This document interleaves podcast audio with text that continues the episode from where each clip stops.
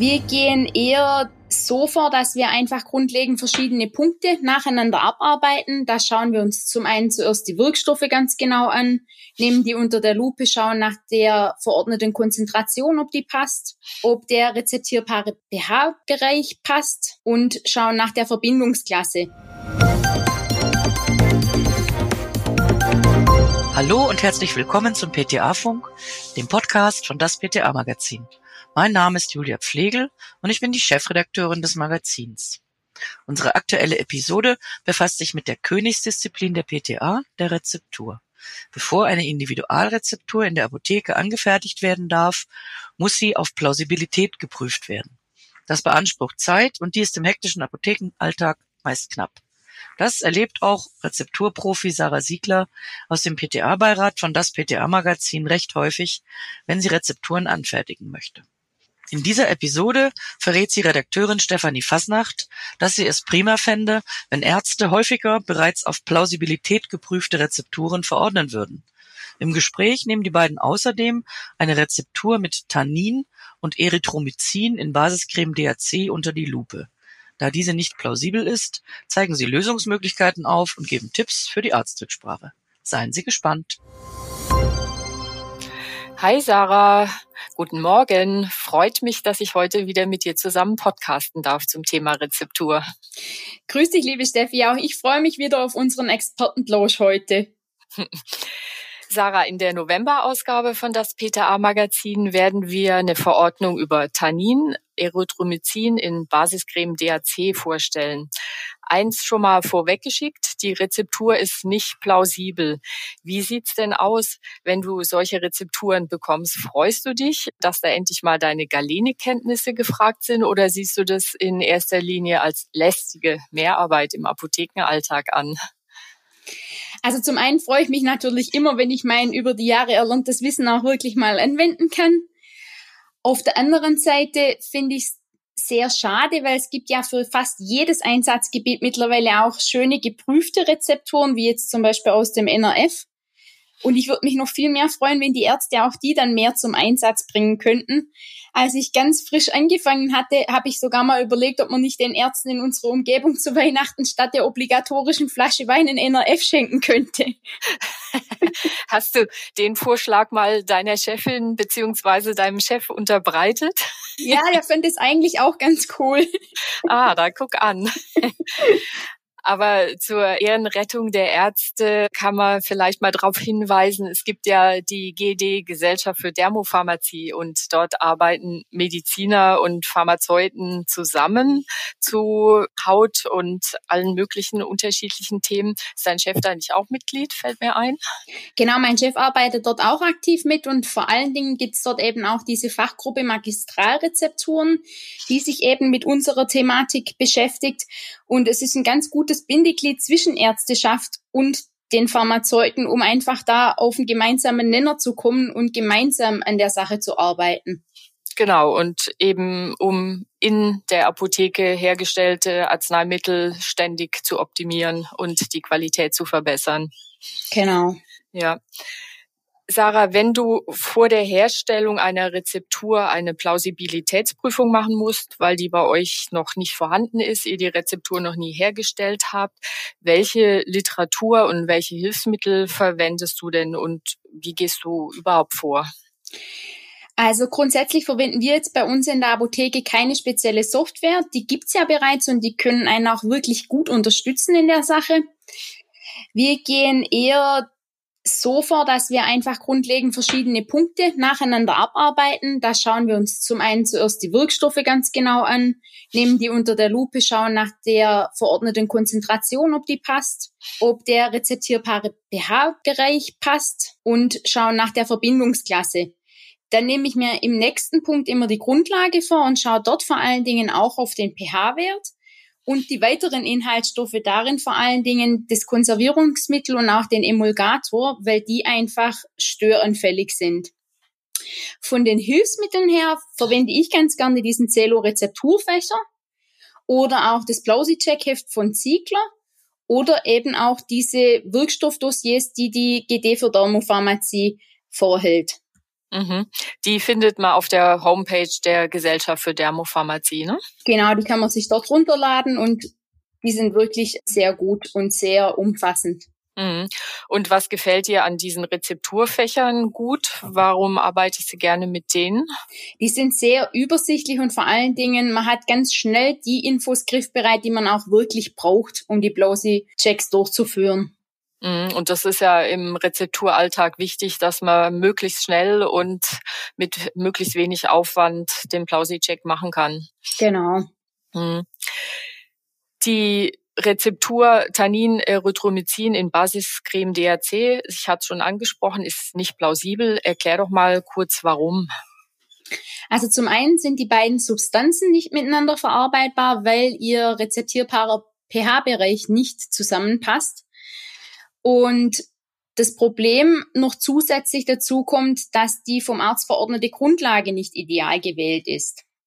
Bei Erythromycin ist es grundsätzlich so, dass man es eigentlich nur in geprüften Rezepturen verarbeiten solle, weil es einfach sehr störanfällig ist, sehr instabil im sauren, neutralen oder auch stark basischen Bereich, so dass man zum Beispiel da sehr gut auf Rezepturen wie die 1177 hydrophile Erythromycin-Creme zurückgreifen kann. Dort hat man einfach die Zitronensäure zugefügt, die dann für den idealen pH-Wert sorgt. Beim Tannin haben wir noch folgendes Problem, dass die Basiscreme nicht ideal dazu passt, weil in der Basiscreme der enthaltene Emulgator eine Makrogolstruktur hat und diese phenolischen Gruppen im Tannin damit einfach interagieren und somit flockt der Ansatz aus. Also es wird wirklich so eine Art Hüttenkäse, wenn man so möchte. Lecker. Ich mag zwar Hüttenkäse, aber nicht in der Rezeptur. Welche anderen Inkompatibilitäten, schwieriges Wort, treten im Apothekenalltag auf? Mit was muss man da rechnen? Gib mir mal noch ein paar Beispiele. Also ein ganz beliebtes Problem ist das Konservierungsmittel. Man sollte vor allen Dingen da immer schauen, was das enthaltene Konservierungsmittel in der Grundlage für einen rezeptierbaren pH-Bereich hat. Denn wenn man jetzt zum Beispiel einen Wirkstoff hat, der nicht ideal in die Grundlage passt, könnte man ja zum Beispiel den pH-Wert einfach anpassen. Man muss aber wirklich schauen, dass man dadurch nicht das Konservierungsmittel dann inaktiviert, indem man dessen pH-Wert einfach gar nicht mehr berücksichtigt. Mhm. Und im Zweifelsfall den Arzt kontaktieren und die Grundlage austauschen in diesem Fall. Genau, also die Grundlage dürften wir ja auch, wenn man in derselben galenischen Form bleibt, nach ohne Rücksprache austauschen. Grundsätzlich macht es aber immer Sinn, es im Arzt zumindest zurückzumelden, dass man das gemacht hat. Ja, das denke ich auch, vor allem, weil man ja nicht immer wissen kann, ob der Kunde beziehungsweise der Patient dann das tatsächlich verträgt, ob vielleicht irgendwelche Allergien oder ähnliches vorhanden sind. Also da würde ich, glaube ich, auch nie ohne Rücksprache den Austausch machen. Ja, und vor allen Dingen, wenn es dann auch zu einem Wiederholungsrezept käme, dann hat man das einfach schon vorab besprochen. Mm. Ja, das ist sicher besser. So, jetzt hast du festgestellt, aus deiner Sicht ist die Rezeptur nicht plausibel, die kann so nicht hergestellt werden. Wie geht ihr dann bei euch in der Apotheke weiter vor? Also bei uns in der Apotheke recherchiere ich erstmal weiter und suche vor allen Dingen eine mögliche Alternative raus. Dann nehme ich zuerst Kontakt mit meiner Chefin auf, denn ohne diesen Kontakt werde ich auch keinen Arzt konsultieren. Wenn die Chefin mir dann das Go gibt, dann nehme ich Kontakt mit dem Arzt auf. Bei uns wird es meistens zuerst mal per Fax gemacht. Mhm.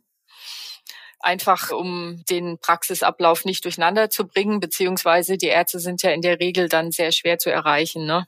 Genau, und wir haben gleichzeitig den Vorteil, dass wir einfach das dann auch gleich mit dem dokumentieren können. Mhm, genau. Also dann schickst du per Fax den Lösungsvorschlag gleich mit und dann bittet ihr um Rückruf und das funktioniert auch. Genau, also so kommt's wirklich am besten an und so können wir dann unsere Tipps einfach auch am besten anbringen. Mhm so, jetzt müssen in unserem Beispiel Tannin, Erythromycin in Basiscreme DAC aufgrund der fehlenden Plausibilität zwei getrennte Rezepturen hergestellt werden. Das heißt natürlich, das Rezept des Arztes muss entsprechend geändert werden. Gibt es da irgendwas, was man beachten sollte, dass man nicht von der Krankenkasse später retaxiert wird? Also in so einem Fall beharre ich wirklich auf eine Neuausstellung des Rezeptes, sodass mir der Arzt es dann komplett neu ausstellt. Im Regelfall sollte pro Rezept nur eine Rezeptur verordnet sein und wichtig ist noch, falls eine nicht verordnungsfähige Rezeptur ausgestellt wird, dann gehört die eigentlich auf ein grünes Rezept. Stichwort grünes Rezept. Das heißt, die Krankenkasse übernimmt die Kosten für die Rezeptur nicht und der Kunde muss die Rezeptur komplett selbst bezahlen. Erklär doch mal, wann das der Fall ist und wo man denn Infos zu diesen Kostenübernahmen finden kann. Genau, also Rezepturen ohne verschreibungspflichtige Bestandteile, wie jetzt unsere neue Tannincreme, die sind eben grundsätzlich für Erwachsene ab 18 nicht mehr zu Lasten der gesetzlichen Krankenkasse abzurechnen und man bekommt eine gute Übersicht in diesen DAP-Leitlinien, wo man sich sehr gut auch die Ausnahmen eben raussuchen kann, so dass man zum Beispiel jetzt bei Urea die Möglichkeit haben, das trotz der eigentlich nicht Verschreibungspflicht für eine bestimmte Indikation und in einer bestimmten Konzentration eben trotzdem zu Lasten der gesetzlichen Krankenkasse abrechnen können. Das gilt zum Beispiel bei einer Ichthiose und einer Verordnung mit mehr als fünf Prozent. Also eigentlich nicht erstattungsfähig, in bestimmten Ausnahmen bei Hauterkrankungen dann aber doch. Diese betroffenen Wirkstoffe, die findet man übrigens auch in der OTC-Übersicht Anlage 1 der Arzneimittelrichtlinie. Da muss man dann allerdings ein bisschen rumsuchen. Ne? Ja, also das andere ist einfach eine ganz schöne Übersicht, die wir bei uns jetzt zum Beispiel auch in der Rezeptur ausgedruckt und auf einen bestimmten Platz eben angebracht haben, mhm. dass man es einfach gleich immer in der Übersicht hat. Ja. Und wie sieht es aus? Wie bezieht ihr jetzt den Kunden bei den Rezepturproblemen ein? In dem Fall wird die Rezeptur ja teurer als ursprünglich gedacht. Genau, also vor der Anfertigung muss unbedingt nochmal mit dem Kunden auch Rücksprache gehalten werden. Wir machen das auch so, dass bei Rezepturen, die wir noch nicht plausibilitätsgeprüft haben, wir immer zur Sicherheit vom Kunden noch eine Telefonnummer mit aufnehmen, so dass man eigentlich immer noch mal Kontakt aufnehmen könnte, sofern irgendwas sich ändern sollte. Das denke ich ist ganz wichtig, dass man wirklich immer die Telefonnummer parat hat, um die Leute dann erreichen zu können. Genau. Sonst gibt's am Ende böse Überraschungen und der Kunde will die Rezeptur nicht mit nach Hause nehmen unter Umständen. Ja, und dann steht man mitunter mit teuer angefertigten Produkten da und es ist sehr ärgerlich. Ja, das stimmt.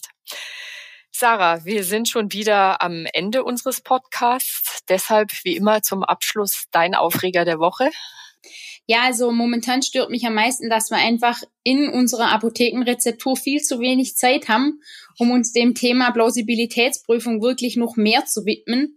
Denn unser bürokratischer Aufwand steigt enorm und frisst einfach so viel Zeit, dass wir eigentlich unserer eigentlichen Sache nicht mehr nachkommen können, eben der Recherche. Und ich würde mir da wünschen, dass einfach die Vergütung für Rezepturen noch besser werden könnte und auch, dass die Zusammenarbeit mit den Ärzten noch besser wird und dass eben doch noch mehr plausibilitätsgeprüfte Rezepturen, wie zum Beispiel aus dem NRF, aufgeschrieben werden könnten. Ich befürchte aber, Sarah, es ist ein sehr schwierig zu lösendes Problem und wahrscheinlich musst du dann irgendwann einfach nur tief durchatmen und Om sagen. Ja, und wenn jeder ein kleines Stückchen mit beiträgt und mit, mitarbeitet, dann wird's doch ein bisschen besser. Ja, das hoffe ich, dass das klappt in naher Zukunft. Das, und ich wünsche dir jetzt erstmal eine stressfreie Zeit und freue mich auf unseren nächsten Rezepturplausch im Dezember. Vielen Dank, liebe Steffi. Ich freue mich auch schon. Tschüss. Tschüss. Bis dahin. Das war unsere aktuelle Episode vom PTA Funk, dem Podcast von das PTA Magazin. Danke, dass Sie zugehört haben. Wir freuen uns über Downloads, Likes und Kommentare. Auf Wiederhören bis zum nächsten Mal.